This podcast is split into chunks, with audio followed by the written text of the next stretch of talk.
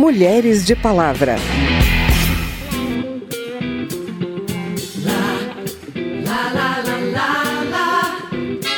Não há no Brasil um crime tipificado misoginia.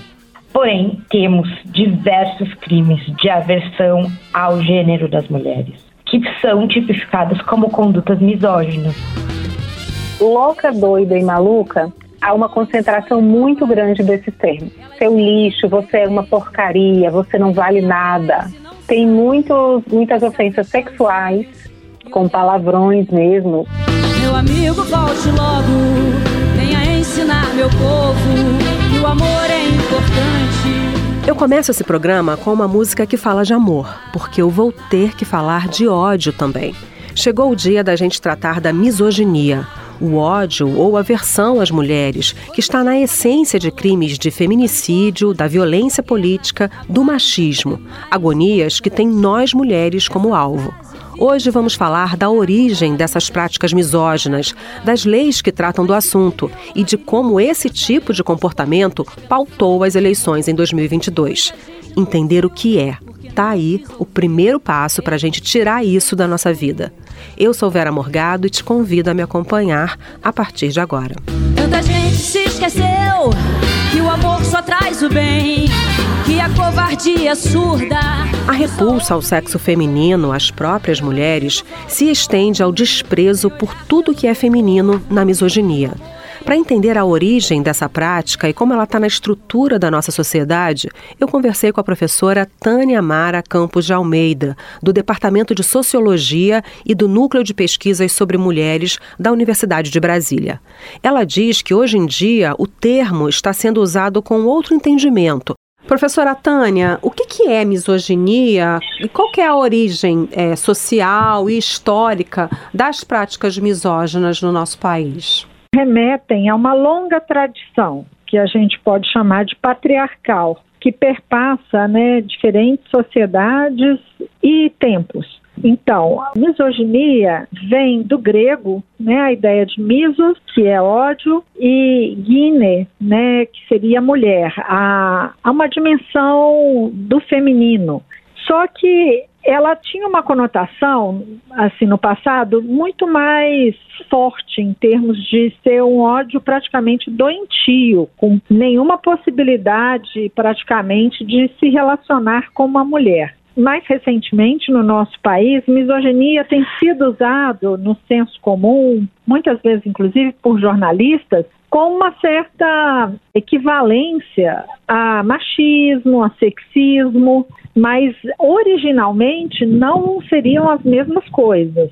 Professora, a gente ouve também muito de se dizer que misoginia é uma prática estrutural na nossa sociedade. Por quê? Quando ela já está sendo usada assim, meio como sinônimo a patriarcado, ao machismo, aí sim seria estrutural, porque a gente vê práticas exatamente e pensamentos, ideias, representações em que o feminino é considerado secundário. Uma sociedade, né, que naturaliza esse lugar menor, diminuído, desvalorizado, desprezível muitas vezes das mulheres eu reforço ainda assim, né, misoginia sendo entendida como esse patriarcado, esse machismo, ela está muito presente, né, nos feminicídios recorrentes, na forma com que mulheres em geral são ofendidas em vias públicas, em pontos de ônibus, dentro de transportes públicos. Quando a voz de uma mulher ela vai denunciar uma violência sofrida, ela é desacreditada. São formas né, de desvalorização, de colocar a sua fala sob suspeita. Essa é uma prática muito natural, né, de desqualificação da mulher enquanto um sujeito digno. As piadas. Qual é o papel dos homens no combate à misoginia? O patriarcado, eu prefiro ainda usar essas outras palavras do que a misoginia em si, exatamente por pelo que eu já expliquei, que eu acho que está sendo meio desvirtuado o uhum. termo. Então, os homens, devem e precisam cada vez mais ter entendimento que as discussões a respeito do patriarcado, da desigualdade entre gêneros, não é só de interesse ou dizem respeito apenas às mulheres, não é residual, não é secundário. Isso diz respeito a toda a sociedade. É um projeto novo de sociedade. É um projeto de mudança e revisão em que a autonomia, a emancipação maior possibilidade né, de felicidade às pessoas está é, em jogo. Então, sem dúvida, os homens aí também saem ganhando, né? Uma sociedade que vai ser benéfica para todas as pessoas nas suas diversidades, né? Professora Tânia Amara, muito obrigada por essa entrevista. Eu agradeço, Vera.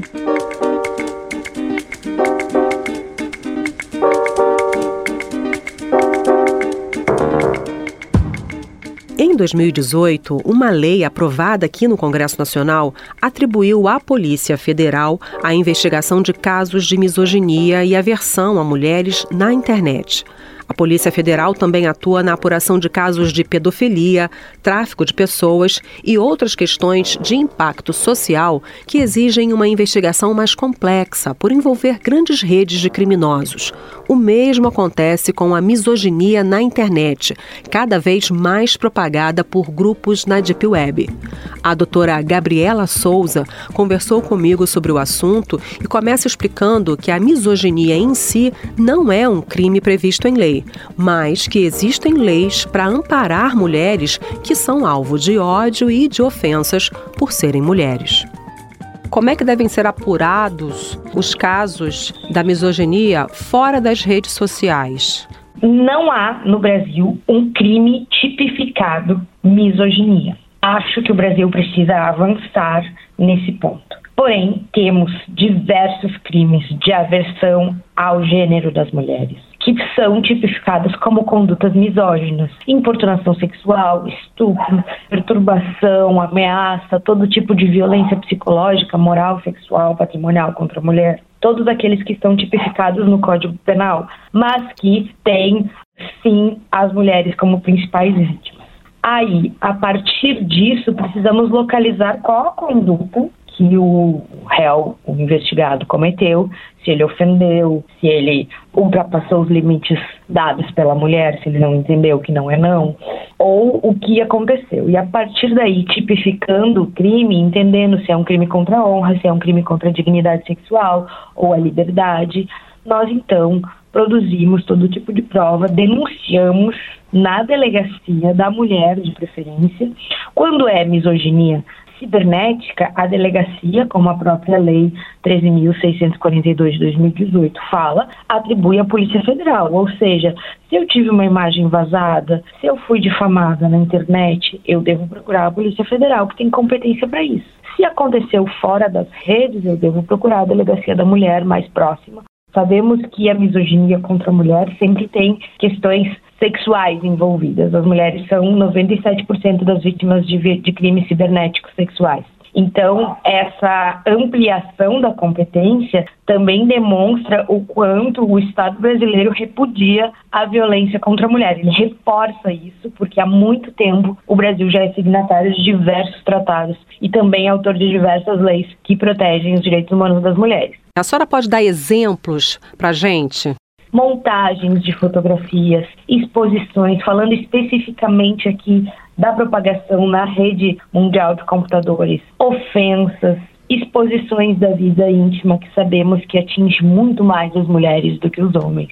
E a misoginia é a origem de toda a violência que nós temos nesse país, que é o quinto país mais violento do mundo para uma mulher existir a misoginia é uma conduta que pode ter responsabilidade criminal, ou seja, a pessoa pode ser condenada criminalmente, pode ter responsabilidade administrativa se quem uh, operou a misoginia tem algum cargo, tem alguma questão, pode sim responder pela misoginia, porque é uma violação dos direitos humanos, e também responsabilidade civil, na medida em que o Brasil adota a teoria da reparação integral do dano, ou seja, o autor da misoginia pode ser responsabilizado a pagar danos morais e materiais para a reparação integral do dano que cometeu. As mulheres elas estão conscientes dessa prática, ou seja, elas têm procurado a justiça. Aos poucos, o padrão de defesa das mulheres tem mudado.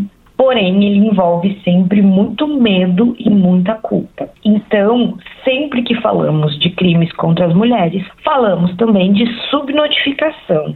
E essa subnotificação sempre é, no mínimo, 70%. Ou seja, a gente pelo menos tem que dobrar os números que nós temos de dados oficiais para os números reais. Doutora Gabriela Souza, advogada, muito obrigada por essa entrevista. Viu, doutora? Foi um prazer. O prazer foi meu, muito obrigada. Ataques, ofensas e ameaças estão entre as maiores barreiras que as mulheres enfrentam para ocupar cargos políticos. Em 2022, a revista Asmina, em parceria com o Centro de Pesquisa Internet Lab e o Núcleo Jornalismo, monitorou 200 candidaturas, de 175 mulheres e 25 homens.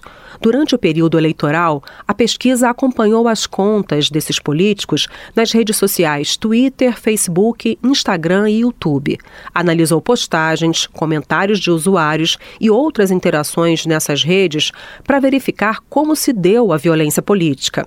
A Ana Carolina Araújo, gerente de projetos de jornalismo de dados desse projeto chamado Monitora, explicou para mim como foi o trabalho de identificação dos termos usados para atacar as candidatas. A misoginia, de uma forma muito simples, é o ódio às mulheres. E aí, por muito tempo, é, a gente não usou esse termo, né, por muitos anos, embora a palavra existisse. E quando o movimento das mulheres começou a falar sobre isso, a gente ainda tinha a ideia de que era só uma pessoa que quer exterminar as mulheres, que quer violentar fisicamente as mulheres. Mas o ódio às mulheres, assim como o racismo, eles podem ser expressados de muitas formas, ainda que eles não cheguem a vias de fato. Então, na elaboração desse dicionário de termos, a gente foi entendendo que tipo de ofensas, que tipo de ataques eram muito direcionados especificamente à condição de mulher, porque existe essa diferença. Um exemplo muito claro é chamar as mulheres de louca, de doida, de maluca. Homens não são ofendidos dessa forma. E aí, quando você chama uma mulher de doida, você está dizendo que ela não tem preservadas as suas capacidades mentais, seja para aquele debate, seja para o exercício da sua função. Dificilmente a um homem cis e heterossexual é direcionado, ah, é um maluco, é um doido, é um vitimista. Geralmente isso não acontece. Então, maluca, louca é uma das palavras mais encontradas. Tem alguma outra Sim. que chama atenção? Tem muitas ofensas sexuais, com palavrões mesmo, termos extremamente grosseiros, uma inferiorização, seu lixo, você é uma porcaria, você não vale nada. Dá a impressão de que os ataques são coordenados, porque determinadas candidatas elas são repetidamente ofendidas com termos muito semelhantes. Então a gente percebe que existe ali um ataque que não é só individual, é um grupo que escolhe uma forma de atacar uma mulher.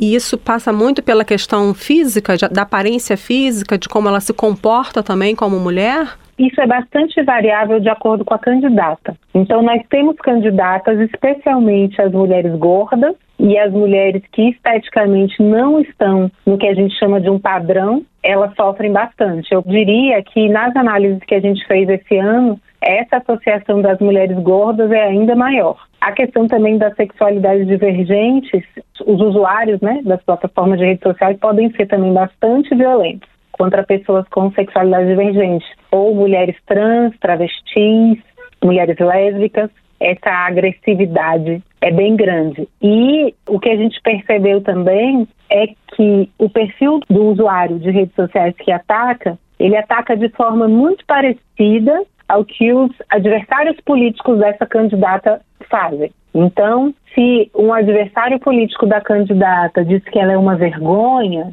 disse que ela não é capaz para o trabalho, naquele período aquele tipo de ofensa se repete muito. E aí, nesse sentido, a gente entende a importância também dos homens candidatos, dos homens que estão presentes na política institucional, de serem uma ferramenta ou de educação para a política ou de estímulo à violência política.